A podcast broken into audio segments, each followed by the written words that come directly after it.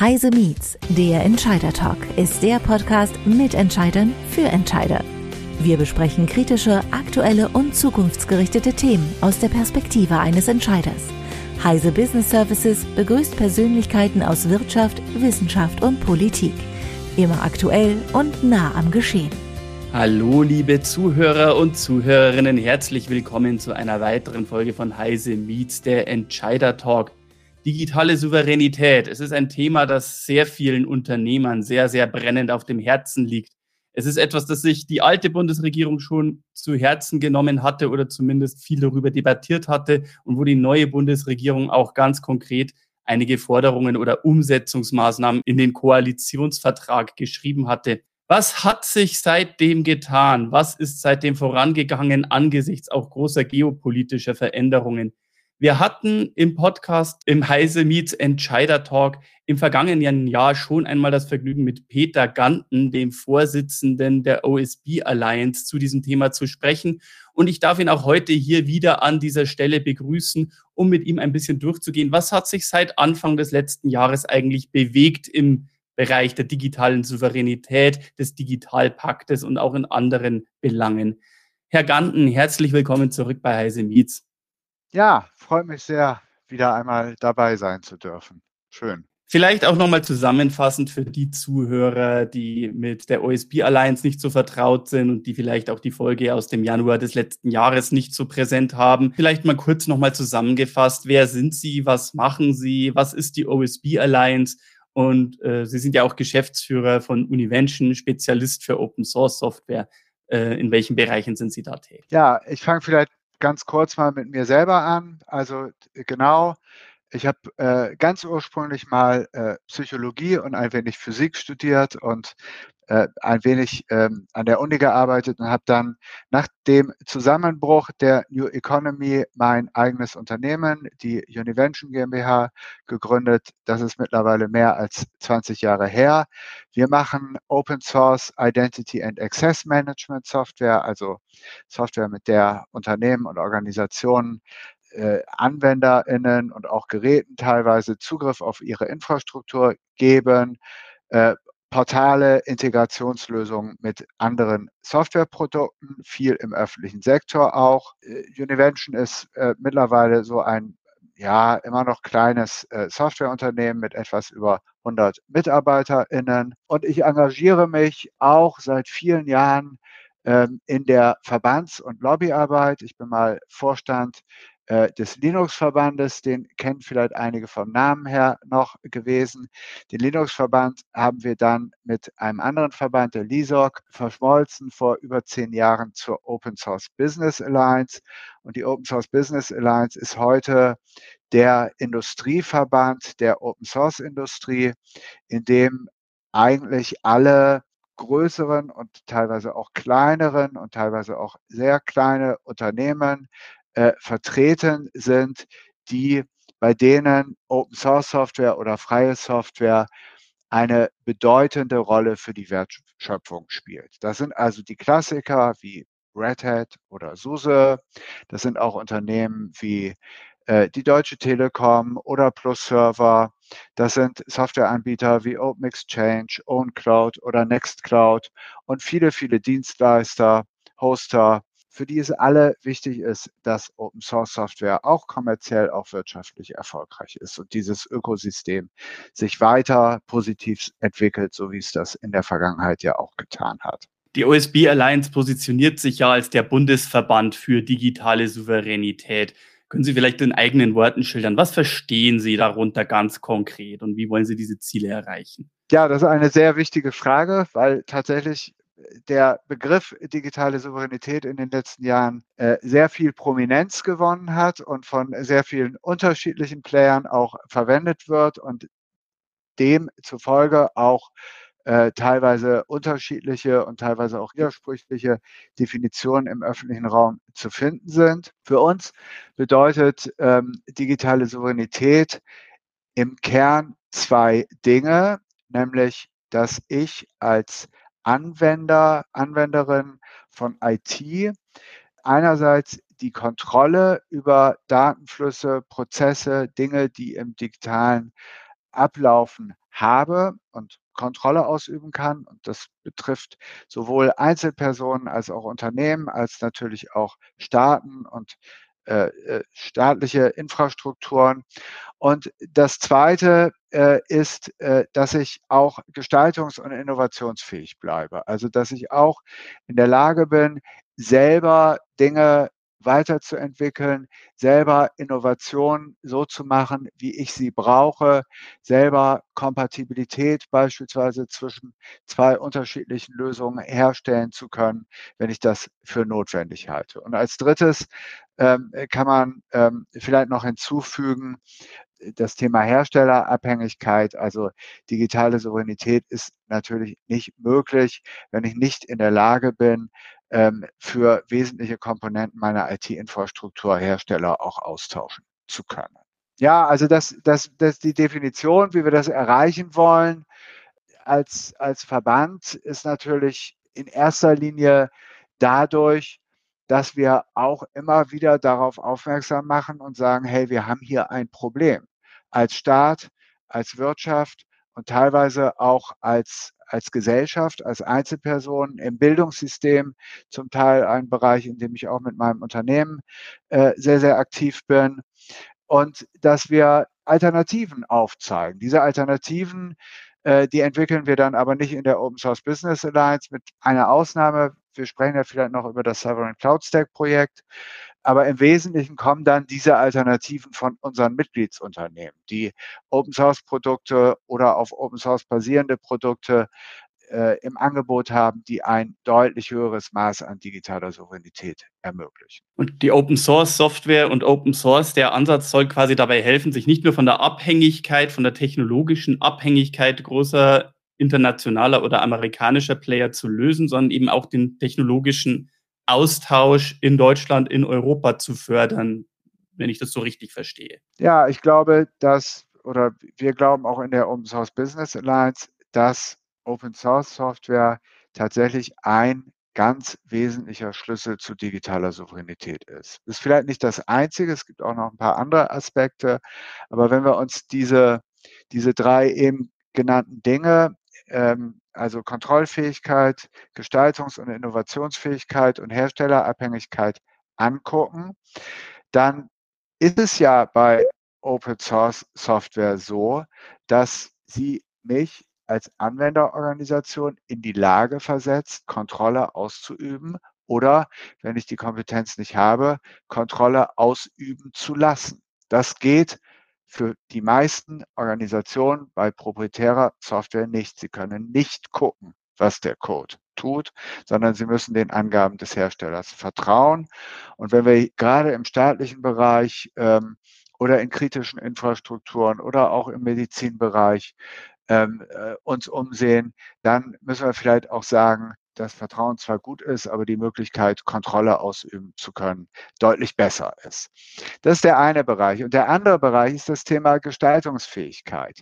Bei proprietärer Software habe ich oft die Situation, dass ich sage mal, die Software bestimmte Schnittstellen und Protokolle unterstützt und dann werden irgendwelche Schnittstellen abgekündigt, weil der Hersteller, weil es muss gar kein böser Wille dahinter stehen, weil der, weil der Hersteller vielleicht sagt, das ist für mich jetzt nicht mehr wirtschaftlich. Bei Open Source Software habe ich die Möglichkeit, jemanden damit zu beauftragen oder es selber zu tun, diese Kompatibilität und diese Schnittstelle weiter herzustellen, weil ich den Zugriff auf den Source Code habe und entsprechende Änderungen und Modifikationen vornehmen kann.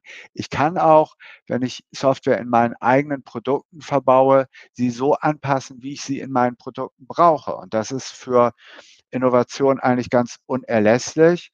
Und das Dritte ist, dass wir also bei vieler guter Open Source Software müssen wir uns nochmal die Linux-Distribution oder die Datenbanken angucken, die Situation habe, dass es unterschiedliche Anbieter gibt, die mir Services und Support und Maintenance für sehr ähnliche oder gleiche Softwareprodukte, also den Linux, das Linux-Betriebssystem beispielsweise oder die PostgreSQL-Datenbank anbieten und ich sehr viel einfacher dann auch äh, den Lieferanten wechseln kann. Insofern ist tatsächlich ja Open Source ein wesentlicher Schlüssel zu digitaler Souveränität.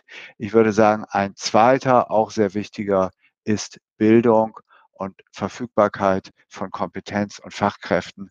Weil wenn wir keine Menschen haben, die es tun, dann nützt uns der Source Code auch nichts. Da müssen wir auch ran. Und jetzt scheint ja auch auf übergeordneter politischer Ebene im letzten Jahr da mehr Einsicht in diese Richtung stattgefunden zu haben. Zum Beispiel lustigerweise erst we nur wenige Wochen nach der letzten Folge, wo Sie bei uns zu Gast waren, also im Februar 2022, wurde eine Studie im Auftrag der EU-Kommission veröffentlicht, wo auch das Fraunhofer Institut für System- und Innovationsforschung beteiligt war, die nochmal ganz besonders die wirtschaftliche Bedeutung quelloffener Lösungen für Wettbewerbsfähigkeit und eben für die digitale Souveränität unterstrichen und hervorgehoben hat. Und es hat ja auch seitdem Maßnahmen auch der Bundesregierung und auch auf EU-Ebene gegeben, von der Ausschreibung, dass eben Softwareprojekte öffentlich zugänglich sein müssen, bis hin zu konkreten finanziellen Förderungsmaßnahmen, dass zum Beispiel im Mai 2022 die Bundesregierung insgesamt 51 Millionen Euro für unterschiedliche Förderprojekte bereitgestellt hat. Können Sie da vielleicht mal so einen Überblick geben, was hat sich denn da im letzten Jahr alles getan? Also genau, also diese Studie ist wirklich da kann man ruhig auch noch mal auf einen ganz zentralen Punkt eingehen. Die sagt nämlich, dass für jeden Euro, den der Staat in Open Source Software investiert, das Bruttoinlandsprodukt um, ich meine, sieben Euro wächst. Das heißt, wir schaffen hier, der Staat schafft durch die Investition in Open Source Software ein allgemein verfügbares Wirtschaftsgut, das ja jeder nutzen kann, auf dessen Basis dann alle möglichen Industrien und Wirtschaftszweige, Universitäten und auch Einzelpersonen wieder weitere Innovationen machen können, was dann zu einer Steigerung des äh, Bruttosozialproduktes und zur Steigerung der Wertschöpfung und auch der wirtschaftlichen Unabhängigkeit führt. Insofern ist das ganz wichtig. Wir haben diese Erkenntnis ja schon in der Koalitionsvereinbarung gehabt, dass also deutlich mehr auf äh, Open Source Software gesetzt werden sollte. Das haben wir als Open Source Business Alliance auch sehr begrüßt.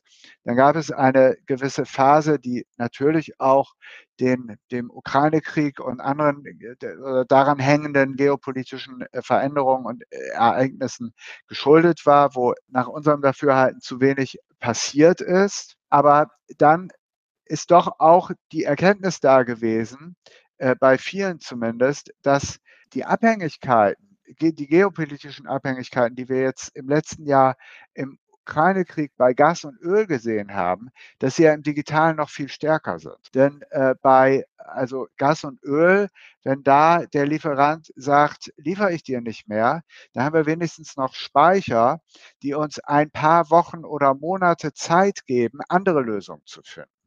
Wenn wir uns jetzt vorstellen, die transatlantischen Unterseekabel würden irgendwie gesprengt werden, im Gegensatz zu den Pipelines vor Bornholm, dann hätten wir solche Speicher nicht, sondern dann würden wir sofort in der Situation sein, dass ganz viele unserer zentralen, wichtigen äh, Systeme, auf denen unsere Wirtschaft und staatliches Handeln basiert, nicht mehr verfügbar wären. Und das ist eine schwierige, herausfordernde Situation, die man auch nur mit Stärkung der digitalen Souveränität beantworten kann. Und die Erkenntnis hat sich auch, ja, die ist auch, die, ist auch da gewesen, die ist auch geblieben. Und ähm, es sind dann auch wichtige Projekte und Dinge an den Start gegangen. In Deutschland ist das beispielsweise das Code Repository für Source Code der öffentlichen Hand, Open Code gewesen. Das ist der Sovereign Tech Fund, der auch im letzten Jahr an den Start gegangen ist, der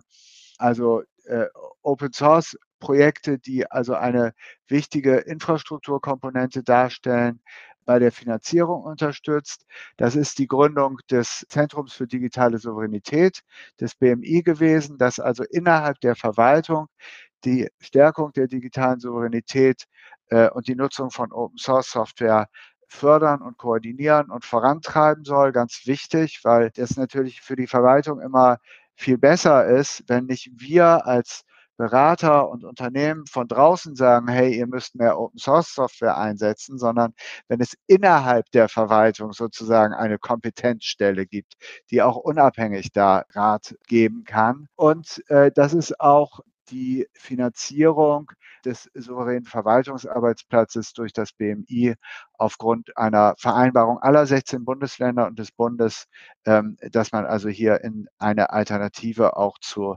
Microsoft 365 oder Produkten wie äh, Google Workspace investieren möchte. Es gibt noch mehr. Ich glaube, man muss auch diese Folgeprojekte aus Gaia X hier nennen.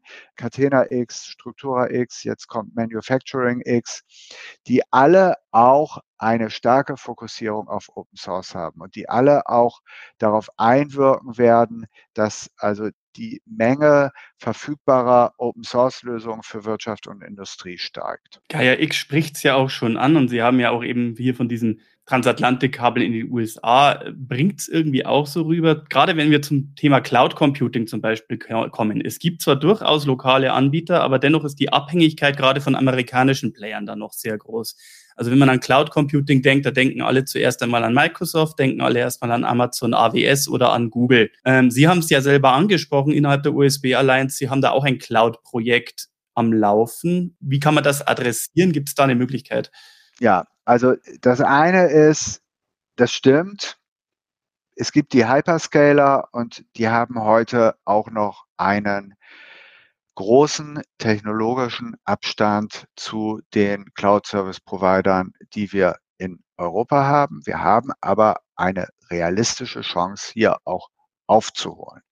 Und eine Voraussetzung dafür ist, dass wir hier auch das tun, was letztlich in den USA auch stattgefunden hat. In den USA hat es ja lange Zeit staatliche Investitionen in die Basistechnologie des Internets gegeben. Also, wenn Sie sich das angucken, das ist letztlich DARPA, NASA, die mit staatlichen Mitteln diese Technologie entwickelt haben und den Code, das Wort Open Source war noch gar nicht geboren, frei zur Verfügung gestellt haben. Und dann gab es in Kalifornien und anderswo Menschen und Code, Menschen, die sich damit auskannten und den Code und die haben dann angefangen, sehr erfolgreiche Unternehmen zu gründen. Also es ist ja letztlich so, dass Google und Amazon, die basieren darauf und die basieren auf Open Source Software. Und wir müssen jetzt hier in Europa dieser Idee auch ein Stück weit aufgreifen und müssen sagen, wir müssen vielleicht auch hier mal so eine Initialzündung machen und müssen die Ergebnisse frei zur Verfügung stellen, so dass wir eine Plattform haben, auf der ähm, äh, auf der auch Cloud-Service-Provider in Europa aufbauen können, ohne dass jeder für sich alleine sämtliche Innovationssprünge nochmal wieder nachholen muss. Und das ist die Idee hinter dem Sovereign Cloud Stack Projekt, das wir mit äh, Finanzierung durch das BMWK innerhalb der Open Source Business Alliance ähm, zur Verfügung stellen. Und das Ziel dieses Projektes ist letztendlich äh, einen zertifizierbaren, standardisierten Stack aus Standard Open Source Komponenten, die aus Kubernetes stammen und teilweise aus OpenStack stammen und aus anderen Bereichen und daraus ein einfach implementierbaren Cloud Stack, der unabhängig von unterschiedlichen Cloud-Service-Providern genutzt werden kann, den aber auch Unternehmen nutzen können, wenn sie selber on-premise eigene Cloud-Services in-house produzieren wollen, äh, zur Verfügung zu stellen. Und dadurch schaffen wir einen wesentlichen Vorteil, den die amerikanischen Cloud-Service-Provider nämlich nicht haben. Alle, die diesen Stack benutzen, basieren auf der gleichen technologischen Basis, was die Migration von einem Cloud Service Provider in ein Inhouse-Rechenzentrum oder zu einem anderen Cloud Service Provider deutlich einfacher macht und dadurch das Angebot deutlich attraktiver macht, weil die Bindung und die wirtschaftliche Abhängigkeit zum Cloud Service Provider geringer ist. Letztlich betriebswirtschaftlich würde man sagen, das ist eine Kommoditisierung des Gutes Cloud, die wir da vornehmen, die dringend notwendig ist und die dann auch Das ist in anderen Bereichen auch immer wieder so gewesen, die dann auch die Möglichkeit schafft, dass neue Player den Markt betreten können und mit anderen Angebotsstrukturen dann auch wieder erfolgreich sein können. Und diese Chance, äh, die müssen wir in Europa nutzen und das Sovereign Cloud Stack Projekt ist, glaube ich, ein wichtiges Projekt, das darauf einzahlt. Meine, einerseits klingt es ja auch durchaus so, als ob die Maßnahmen, die jetzt auf europäischer und auch auf Bundesebene getroffen werden, da erst einmal also gute Ansätze zeigen. So der Ansatz, dass die EU-Kommission sagt, wir machen unsere Softwarelösungen jetzt öffentlich zugänglich oder eben auch die Gründung für das Zentrum für digitale Souveränität. Aber reicht das aus? Tut hier die Bundesregierung, tut hier die EU-Kommission genug oder wird unter Umständen da auch in eine falsche Richtung gearbeitet? Ich meine, Gaia X ist ja irgendwie ins Stocken geraten. Also es reicht nie aus. Die Aussage macht man ja immer, es reicht nie aus, es geht zu langsam, es ist teilweise nicht koordiniert genug, äh, es müssen teilweise auch deutlichere und mutigere äh, Investitionsentscheidungen äh, getroffen werden. Keine Frage ist das so. Wir haben nach wie vor die Herausforderung, äh, bei der Digitalpolitik in Deutschland, dass die Kompetenz dazu auf viele, viele unterschiedliche Ministerien verteilt ist, die sich alle irgendwie, wie man so schön im äh, Ministerialdeutsch sagt, miteinander ins Benehmen setzen müssen und im Einverständnis äh, miteinander bei der einen oder anderen Frage vorgehen äh, müssen und wollen, was komplexe höchst komplexe Abstimmungsvorgänge äh, nach sich zieht. Und das macht das ganze System langsam. Und ja, wir wünschen uns natürlich noch mehr Schwung, noch mehr äh, Energie dahinter. Ich glaube, das Problem ist erkannt. Viele der Ansätze sind gut. Ähm, und was noch ein bisschen fehlt, ist wirklich mit Energie und auch mit Strategie und mit einer darüberliegenden Gesamtverantwortung und Gesamtkoordination diese Dinge jetzt auch äh, noch, noch energetischer voranzutreiben. Ist hier dann auch die deutsche Wirtschaft gefragt? Kommt es jetzt da auf die Unternehmer an, da auch mit Forderungen hervorzutreten oder vielleicht auch selbst initiativ zu werden? Also was sind da die Konsequenzen für die Unternehmer und wie sollten sie handeln? Also natürlich. Also der Staat ist ja in erster Linie mal dafür verantwortlich, seine eigene Infrastruktur offen, sicher, gestaltungsfähig, kontrollierbar zu betreiben. Da wollen wir ihn auch nicht aus der Verantwortung entlassen. Die Wirtschaft ist grundsätzlich mal in ihren Bereichen dafür verantwortlich, braucht aber manchmal auch klare Rahmenbedingungen. Das haben wir auch in der Vergangenheit, ob das jetzt die Einführung des Katalysators beim Auto oder jetzt die Elektrifizierung des Automobils oder anderen Bereichen äh, ist, es braucht dann manchmal regulatorische Rahmenbedingungen. Äh, da kann man auch noch auch von staatlicher Seite auch noch mehr tun, gerade im Bereich Kritis und anderen äh, Bereichen, wo es auch sehr auf Datensicherheit drauf ankommt. Aber die Wirtschaft ist natürlich auch äh, gefordert und auch gut beraten, selber zu erkennen, dass sie in Schwierigkeiten geraten, wenn sie sich mit ihren Produkten und ihren Produktionsverfahren vollständig von Hyperscalern abhängig machen. Also wenn, ich sage das mal so etwas plakativ, das Auto eigentlich nur noch äh, die Blechhülle ist, in der ein Betriebssystem von Apple oder Google ausgeführt wird und sämtliche Features und sämtliche Dinge, die darüber entscheiden, ob mir das Auto gefällt oder nicht, äh, jetzt von Google oder Apple beispielsweise geliefert werden, dann bin ich natürlich als Automobilhersteller eigentlich nur noch Zulieferer. Und so wie viele Handyhersteller das heute sind, die, die also Android verbauen beispielsweise, die sind sehr, sehr schnell austauschbar, weil der Nutzen aus dem Betriebssystem kommt. Und äh, das verstehen dann natürlich auch die Lieferanten äh, dieser Softwareangebote und äh, wissen dann auch sehr genau, wie hoch eigentlich die Marge bei dem Auto ist und wie viel sie selber davon verlangen können, äh, weil der Automobilhersteller sonst kein Auto mehr verkaufen kann. Und das gibt es in anderen Bereichen genauso. Im Maschinenbau ist das Thema Predictive Maintenance, also dass die Cloud sozusagen schon weiß, wenn die Maschine gewartet werden muss, äh, ein ganz wichtiges Thema.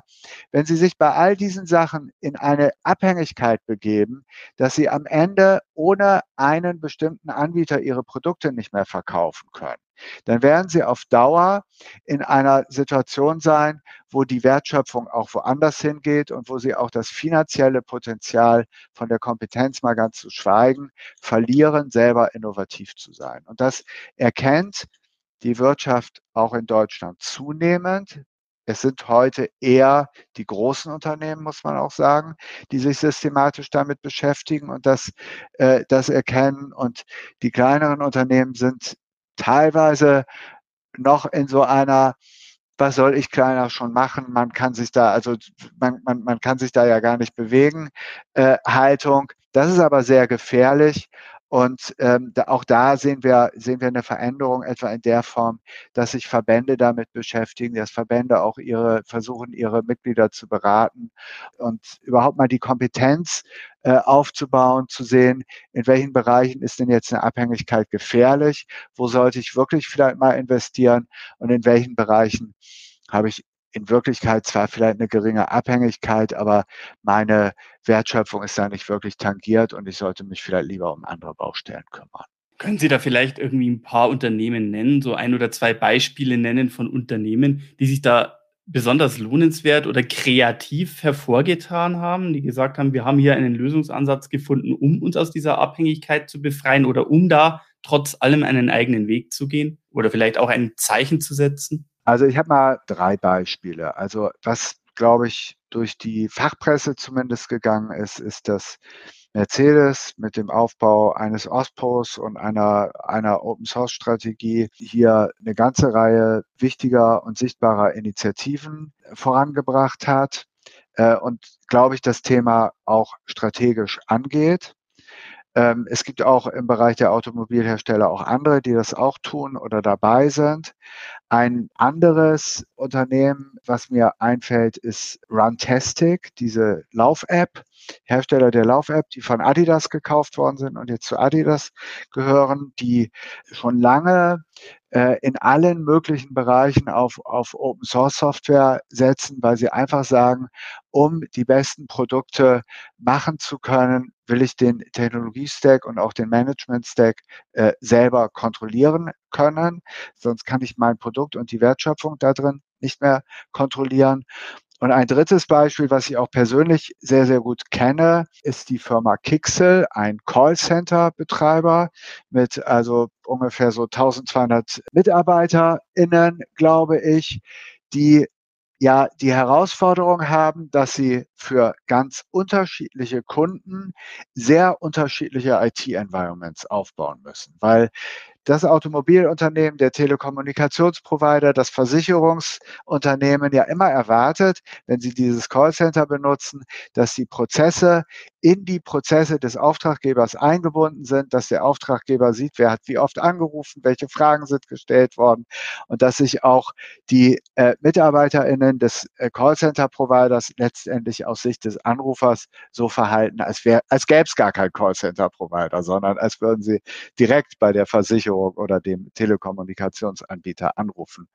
Und Gixel hat hier ähm, auch mit Produkten von, von meinem Unternehmen, von Univention, sehr erfolgreich und sehr lange eine hochflexible Infrastruktur aufgebaut, mit der sie diese, äh, diese unterschiedlichen Umgebungen sehr, sehr schnell und sehr effizient äh, zur Verfügung stellen können und damit, glaube ich, einen echten Marktvorteil auch äh, im Wettbewerb erlangt haben.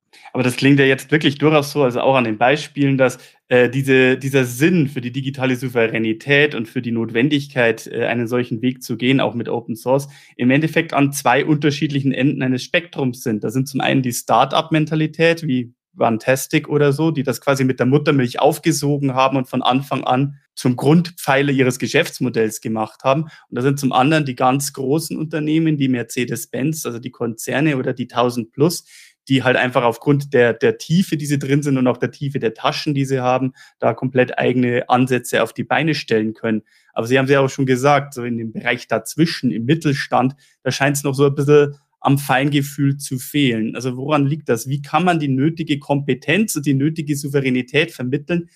Fehlt es da am grundsätzlichen Bildungsansatz? Wie kann man das reinbekommen? Also das haben Sie gut dargestellt erstmal. Die großen beschäftigen sich strategisch damit und erkennen, dass sie was tun müssen. Und die Kleinen fangen, viele von den Kleinen fangen so an, wie man heute richtig anfangen würde, die Startups. Und dann kommen die ohnehin dahin. Weil ich baue ja heute keine Windows-Applikation mehr, wenn ich ein Startup bin, sondern baue mit Open Source Stacks Web-Applikationen oder Apps. Und ich sehe das auch so, der Mittelstand hat da eine Herausforderung. Der hat ja sowieso schon was das Thema Digitalisierung angeht, eine Herausforderung. Und äh, die haben sowieso teilweise Gründer, Unternehmer geführte Unternehmen, äh, wo auch zum Teil Generationswechsel anstehen und so weiter. Äh, die Herausforderung, diese Sachen aufs Tableau zu nehmen, zu verstehen und dann auch in einer Welt, in der massive Marketingmaschinen von Amazon und Microsoft mir alles Mögliche erzählen, eine Haltung dazu zu finden, die auch als unabhängig verifiziert werden kann. Das ist eine sehr große Herausforderung. Und ich glaube tatsächlich, dass hier auch die Verbände und aber auch der Staat als Wirtschaftsförderer, als für die Wirtschaft verantwortliche Entität auch gefordert ist, diesen Kompetenzaufbau, auch den allgemeinen Kompetenzaufbau in Richtung Digitalisierung, aber dann auch diese Themen welche Konsequenzen hat das? Was bedeutet digitale Souveränität ähm, zu fördern? Und da ist Know-how-Aufbau erforderlich in vielen Bereichen. Gar keine Frage. Und dann, vielleicht letzter Satz dazu, ist es natürlich auch so, wenn Sie gerade in Richtung Open Source denken, man kann mit Open Source sehr erfolgreich auch Geschäft machen. Niemand hat das besser nachgewiesen als Red Hat, die für zig Milliarden US-Dollar als Unternehmen, das nur Open Source gemacht hat, äh, verkauft worden sind. Man kann damit sehr erfolgreiche Geschäftsmodelle aufbauen, aber diese Geschäftsmodelle sind anders als die alten klassischen Lizenzierungsgeschäftsmodelle, die sie bei proprietärer Software oft hatten. Und auch das, auch dies, das erfordert auch ein Umdenken in der Art und Weise, wie ich Software und Know-how und äh, Wertschöpfung monetarisiere. Und auch da haben Mittelständler, das sehen wir immer wieder auch in, in Diskussionen, teilweise Probleme, diesen Mindshift dann auch mitzugehen und sagen, wieso, wenn mir das nicht mehr gehört, wie soll ich denn damit Geld verdienen? Darauf gibt es Antworten, aber die muss auch jeder für sich selber finden. Und wir sind als, als Open Source Business Alliance da auch unterwegs und strecken auch vielen anderen Verbänden da die Hand aus. Und das wird auch äh, angenommen, um einfach diesen Know-how-Transfer auch, auch hinzubekommen. Also was ist jetzt der weitere Weg? Äh, wo stehen wir gerade? Wo müssen wir noch hin? Was muss seitens der Politik, aber auch seitens der Wirtschaft noch getan oder geleistet werden? Also die Politik hat in Deutschland und auch auf EU-Ebene die richtigen Grundsätze und die richtigen Erkenntnisse. Und sie muss den Weg, den sie sich vorgenommen hat, jetzt wirklich ambitioniert mit entsprechenden Investitionen und auch mit einer strategischen Steuerung äh, vorantreiben. Dafür ist beispielsweise wichtig, dass das Zentrum für digitale Souveränität, das gegründet ist, jetzt auch zeitnah wirklich die Arbeit aufnimmt, Leute einstellt und loslegen kann. Wir brauchen klare äh, Rahmenbedingungen und Regulierungen im Bereich Beschaffung. Es gibt da immer noch auch äh, juristische Probleme, teilweise bei der Beschaffung von Open Source Software ähm, durch die öffentliche Hand. Wir müssen das Prinzip Public Money, Public Code wirklich leben und wirklich zum Grundprinzip machen, von dem äh, in Ausnahmen abgewichen werden kann, aber was erstmal äh, das, das Grundprinzip ist. Wir müssen gerade im Mittelstand für noch mehr Aufklärung sorgen. Wir müssen auch den Staat als den größten IT-Beschaffer überhaupt ähm, äh, mit seiner Einkaufsmacht nutzen, um diese diese jetzt notwendige Disruption, um diese Kommoditisierung in der IT äh, für uns nutzen zu können, damit wir hier in Zukunft auch wieder eine größere Rolle spielen können, was die Gestaltung der IT der Zukunft angeht. Das wird der Wirtschaft nutzen und die Wirtschaft ist natürlich aufgefordert, sich daran zu beteiligen und äh, da auch mit zu investieren. Und das tut sie auch in den Projekten, die ich beispielsweise am Anfang genannt habe, Manufacturing X, Catena X und solchen Projekten. Das ist ganz wichtig und da brauchen wir auch noch mehr von. Also ich würde sagen, es muss gar nicht so ganz groß was anderes passieren. Die Dinge, die wir haben und vorhaben, die müssen wir mit Elan und Energie und den notwendigen Investitionen auch durchziehen. Dann werden wir schon wirklich auch weiterkommen. Aber ich glaube, die ganzen einzelnen Teilaspekte, die damit reinspielen, ja, sicher, da könnten wir mindestens mehr als eine weitere Folge noch hier bei Heise Meets dazu füllen und werden es wahrscheinlich in der Zukunft auch tun. Ja, liebe Zuhörer, liebe Zuhörerinnen, ich äh, hoffe, Sie haben es genauso informativ und spannend und interessant gefunden wie ich. Ich bin auch sehr gespannt, wo wir im Frühjahr 2024 stehen werden, was sich bis dahin getan haben wird in hinsichtlich Digitalisierung, hinsichtlich digitaler Souveränität und spannender Projekte. Da wird sich noch einiges bewegen müssen, keine Frage. Aber da wird sich auch einiges bewegen, denn wie wir ja gehört haben, ist es ja auch schon einiges an Projekten auf den Weg gebracht. Ich darf mich herzlich bedanken, Herr Peter Ganten, für Ihre Einblicke und Ihre Einschätzung der aktuellen Lage. Es war mir eine sehr große Freude und äh, auch ein Vergnügen, mit Ihnen zu diesem Thema nochmal reden zu können und Sie hier nochmal zum Gast zu haben. Ganz meinerseits. Vielen Dank. Dann darf ich mich herzlich verabschieden bei Ihnen und auch bei Ihnen, liebe Zuhörer und Zuhörerinnen. Und ich hoffe, Sie wahrscheinlich in nicht allzu ferner Zukunft auch noch zu weiteren Themen dieser Art, gerade um den Themenkomplex digitale Souveränität und dergleichen, hier bei uns begrüßen zu dürfen. Vielen Dank. Das war Heise Meets, der Entscheider-Talk. Sie wollen mehr erfahren? Dann besuchen Sie uns auf heise-meets.de. Wir freuen uns auf Sie.